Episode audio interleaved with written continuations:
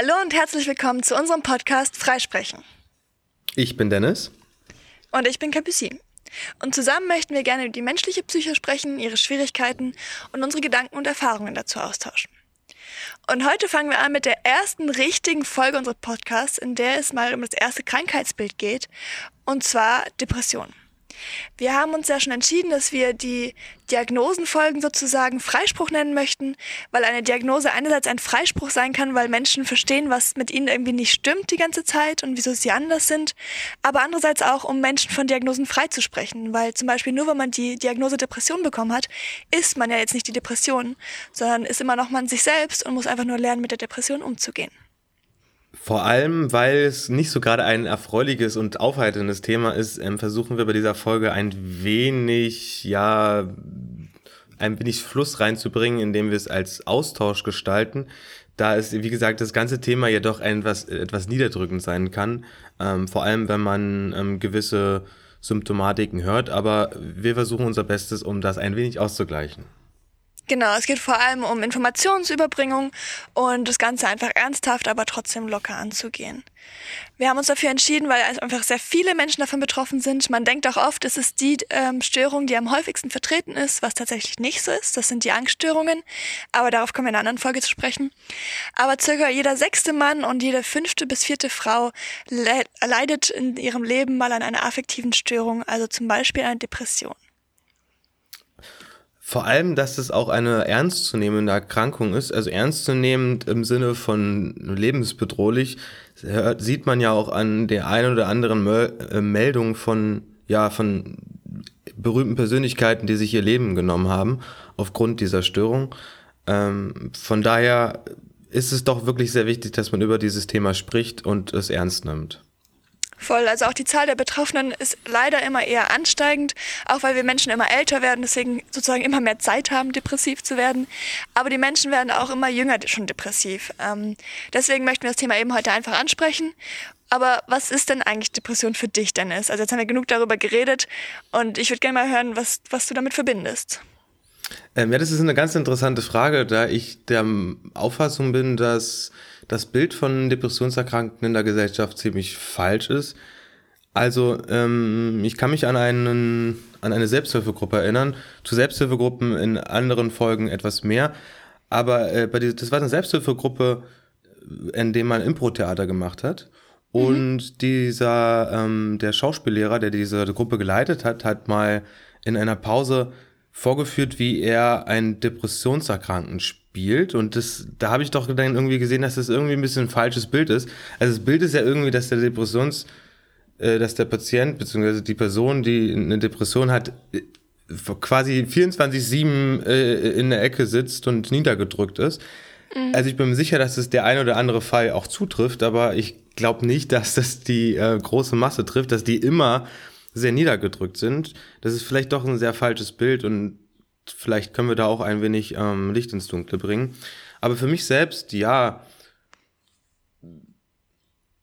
diese Niedergedrücktheit trifft es wahrscheinlich schon ganz gut, aber eben nicht die ganze Zeit hindurch, sondern es ist eben ein immer wiederkehrender Gedanke, würde ich jetzt mal sagen. Oder ein immer wiederkehrendes Gefühl, eine immer wiederkehrende, mhm. ja, Gemütsfassung, würde ich es mal sagen. Ja, finde ich voll gut, was du sagst. Also ähm, ich glaube auch oft, dass es generell mit psychischen Krankheiten oft so, dass man sich sowas vorstellt, wie es sein muss. Und wenn der Mensch nicht so ist, dann hatte das ja auch nicht. Also wie beim gebrochenen Knie, da muss das Knie halt kaputt sein und das sieht man dann auch, dass das so ist. Aber ähm, ein Mensch muss sich nicht unter der Bettdecke verkriechen 24-7, um depressiv zu sein, sondern ähm, ich habe auch oft den Satz gehört so, boah, aber die sieht gar nicht so unglücklich aus oder Herr, aber die hat doch schon voll oft gelacht heute, wo man sich denkt so, ja, das sagt aber leider nichts über ihren wirklichen Gemütszustand aus, sage ich mal. Ja, also ich, da kann ich auch wieder nur an äh, äh, das berühmteste Beispiel wahrscheinlich überhaupt denken. Äh, Robin Williams, also er war wahrscheinlich nach außen in einer der fröhlichsten Menschen überhaupt, ne? mm, das stimmt, das stimmt. Ja, ist ja auch oft so mit SchauspielerInnen oder auch einfach äh, Berühmtheiten, dass die halt immer funktionieren müssen und dann kommt oft irgendwie, hat sich das Leben genommen oder Substanz missbraucht, ist in der Klinik oder was auch immer, ähm, weil es halt eigentlich der Druck viel zu groß ist und sie nach innen ganz anders empfinden, als sie nach außen zeigen. Ja, ähm, wir können uns ja aber jetzt trotzdem mal den äh, verschiedenen Formen der Depression widmen. Wie, wie sieht es denn dabei aus? Ja, es ist ja auch mal die Frage so, wann bin ich eigentlich einfach nur traurig und wann ist es wirklich eine Krankheit? Also wann bin ich wirklich depressiv? Und das ist halt so ein Verlauf, ähm, bei dem ich zusammenfassen würde, dass du dann krank bist, wenn du einfach einen zu großen Leidungsdruck hast. Also wenn du merkst, es passiert schon sehr lange, beziehungsweise für mich einfach schon zu lange persönlich. Es ist für mich persönlich auch einfach zu doll und ich komme da wahrscheinlich alleine nicht mehr raus. Und ich finde es ganz wichtig, dass man sich da nicht denkt, boah, ich bin noch nicht krank genug, um zum Psychologen zu gehen oder um mir Hilfe zu holen, sondern in dem Moment, wo es für dich reicht, hol dir Hilfe so schnell es geht, weil je früher, desto besser und je schneller kommt man da auch wieder raus. Und lieber schickt dich der Psychologe wieder weg und sagt, ähm, ja, lieber mach mir nur drei Wochen Sitzungen und dann bist du wieder gesund in Anführungsstrichen. Also ich hol dich da ganz schnell raus, als dass der Psychologe sagt so, ja, also sie müssen jetzt ähm, nicht ambulant, sondern stationär und sie müssen jetzt drei Jahre bei uns bleiben, so gefühlt. Ja, ich, das kommt, glaube ich, auch ziemlich häufig vor, generell bei einer psychischen Störung, dass man sich ähm, einredet, man hätte das ja gar nicht verdient oder der, der Anspruch ist ja, ja. gar nicht da, man würde irgendjemand anderen den Platz wegnehmen oder dergleichen. Ja.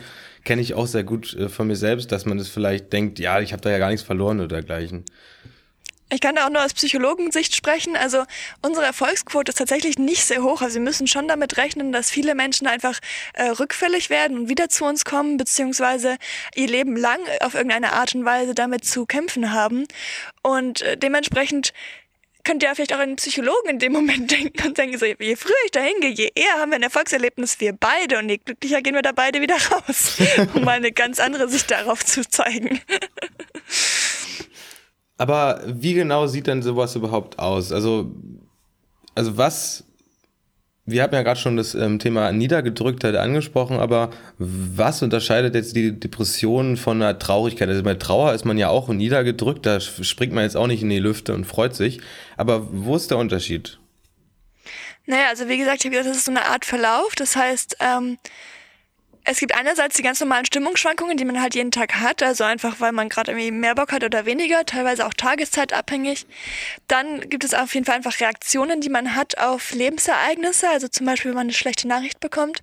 Und auch da muss man wieder selber entscheiden. Also entweder kann ich zum Beispiel erfahren, dass meine Oma gestorben ist und deswegen traurig sein, ein paar Tage oder Wochen oder Monate, oder ich verfalle wirklich in eine Depression. Und da ist es wieder das eigene Ermessen zu entscheiden, ähm, komme ich da alleine wieder raus? Ist das gerade eine normale Trauerbewältigung oder ist es wirklich nicht mehr normal und ich merke, wie meine sozialen Kontakte darunter leiden, meine Familie darunter leidet, äh, meine Ernährungsweise mhm. vielleicht auch und so weiter und so fort. Ähm, Nochmal ganz kurz auf die äh, äh auf dieses Thema von gerade zu sprechen, dass man sich ja gerne einredet, dass man irgendwie nicht berechtigt dazu ist. Genau dafür ist ja auch einer der von den Erstgesprächen da, um das herauszufinden, ob überhaupt ein Therapiebedarf besteht. Also da ja, ist quasi das System so ausgelegt, dass man erstmal guckt, ist da überhaupt ein Bedarf da? Und wenn der Bedarf da ist, dann ähm, ist dieser Platz eben ähm, ja berechtigt. Und wenn nicht, dann eben nicht. Aber genau dafür ist, wie gesagt, einer der ersten Termine überhaupt da, um das herauszufinden. Ja, und die Ersttermine vergeben, also oft ist es ja so, dass irgendwie lange Wartelisten sind und so, aber für Ersttermine gibt es eigentlich normalerweise immer eine bestimmte Sprechstunde, die jede Woche stattfindet, damit man weiß, ob man überhaupt einen Wartelistenplatz bekommt oder ob der Psychologe eben sagt, sie sollten sich eine andere Anlaufstelle suchen oder ich gebe ihnen einfach so Tipps oder irgendwie sowas. Mhm. Und das ist auch ganz wichtig, zum Beispiel, wenn man eine körperliche Krankheit hat, ähm, kann man auch, also weil wir vorhin über die verschiedenen ähm, Arten geredet haben, gibt es eben einerseits die Traurigkeit oder Trauer als Reaktion auf äußere Lebensereignisse, aber eben auch auf innere Lebensereignisse, also körperliche Krankheiten. Auch da kann Depression oft begleitend vorkommen. Ähm, das nennt sich dann Komorbidität, also sozusagen mit Krankheit. Und es gibt aber dann eben auch wirklich Depression als alleinstehende Krankheit, die verschiedene Ursachen haben kann, sowohl interne als auch externe Auslöser. Ähm, und was ist häufiger?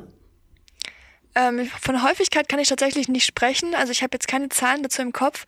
Aber es ist generell immer zu sehen, also innere ähm, Faktoren wären ja zum Beispiel ein hormonelles Ungleichgewicht oder genetische Disposition, also dass deine Gene einfach so sind, dass du dazu neigst, depressiv zu sein.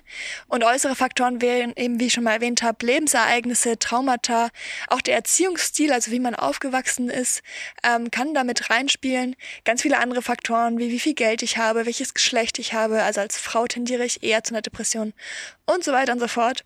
Aber, wie du gerade, also weil du gerade gefragt hast, was ist häufiger? Das Wichtige ist, es ist Anlage und Umwelt zusammen. Also sowohl Gene als auch äußere Faktoren spielen zusammen.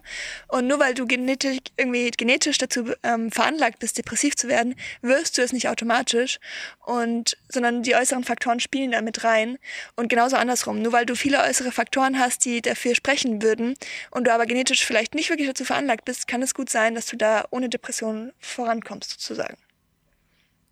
Ist ja auch eine äh, ziemlich äh, beruhigende Erkenntnis, dass auch wenn man so eine Veranlagung hat, heißt es nicht automatisch, dass man jetzt irgendwie gebeutelt ist für sein Leben. Auch wenn man irgendwie jetzt eine, an einer Depression erkrankt, heißt es jetzt nicht, dass man sein Leben lang mit so einer ganz schweren Depression durchleben gehen muss. Gehe ich mal von aus. Ja. Voll, ja, auf jeden Fall. Also finde ich generell wichtig so, ähm, es kann sein, dass manche Krankheiten einen ein Leben lang begleiten, aber auf unterschiedliche Intensität und man kann definitiv lernen, damit umzugehen. Und es wird nie so schlimm sein, wie es sich vielleicht in dem Moment gerade anfühlt. Mhm. Aber ähm, jetzt äh, waren wir jetzt gerade schon doch ziemlich allgemein, vielleicht auch eher etwas spezifisch, aber wir können ja ganz mal spezifisch in die ähm, Diagnose nach ECD-10 gehen. Wie genau ja. sieht dann diese, ähm, ja, diese Kriterien überhaupt aus, dass man diese Diagnose stellen darf oder kann? Ja, also ich habe schon gesagt, dass die Depressionen Teil der affektiven Störungen sind, also Störungen, die das Gemüt betreffen. Das ist im ICD-10 die F32 und F33. ICD-10 haben wir in der letzten Folge ja schon erklärt. Und die unterteilt in leichte, mittlere, schwere also Depressionen oder depressive Episoden, aber auch in Depressionen mit und ohne psychotische Symptomatik. Ähm, was eine Psychose ist, würden wir noch mal in einem anderen, ähm, in einer anderen Folge erklären. Aber an sich sind das zum Beispiel sowas wie Halluzinationen und Wahnvorstellungen und so weiter. Das wären ähm, die Unterteilungen, die das ICD-10 vornimmt. Und dann gibt es da verschiedene Kernsymptomatiken. Ähm, welche sind denn das, Dennis? Die eben vorhin schon öfters angesprochene gedrückte und traurige Stimmung oder auch zum Teil vermehrte Reizbarkeit heißt, ähm, dass man eben schnell an die Decke geht auf gut Deutsch oder dergleichen. Ähm, und aber auch, äh, ja, keine Lust mehr zu spüren, irgendwelche Dinge zu tun, also sein Interessen vielleicht nachzugehen, hat kein Interesse, sein Hobby mehr nachzugehen oder auch einfach nur gar keine Freude mehr daran zu haben, obwohl man es gerade tut oder dergleichen. Ja, also es ist alles, alles, was irgendwie damit zu tun hat, ähm, nicht mehr die Dinge zu tun, die man eigentlich tut, hat man hat irgendwie keine Kraft mehr dazu, diese Dinge zu tun. Voll, also das ist auch, oft tun die Leute das trotzdem noch, die depressiv sind, und dann kommt eben dieser Spruch von wegen, aber die scheint ja gar nicht so oder er scheint ja gar nicht so. Aber es fühlt sich für diese Menschen einfach alles sehr viel anstrengender an, als es normal wäre. Ah, okay. Und genau. Und es gibt, also das sind jetzt diese Kernsymptome, die du genannt hast, die müssen erfüllt sein ähm, vom Psychologen, also der Psychologe muss die sozusagen abchecken, sage ich mal, ähm, um eine Diagnose zu fällen. Und dann gibt es auch noch Zusatzsymptome. Also wir sind ja acht Billionen, äh, acht Billionen, acht Milliarden Menschen. Jetzt habe ich schon Englisch geredet. Ähm, aber deswegen gibt es ja ganz verschiedene Symptomatiken. Also nur weil das Depression heißt, heißt das ja nicht, dass, wir, dass das sich bei allen gleich auswirkt. Und ja, kannst du vielleicht ein paar Zusatzsymptomatiken nennen, die dir da einfallen?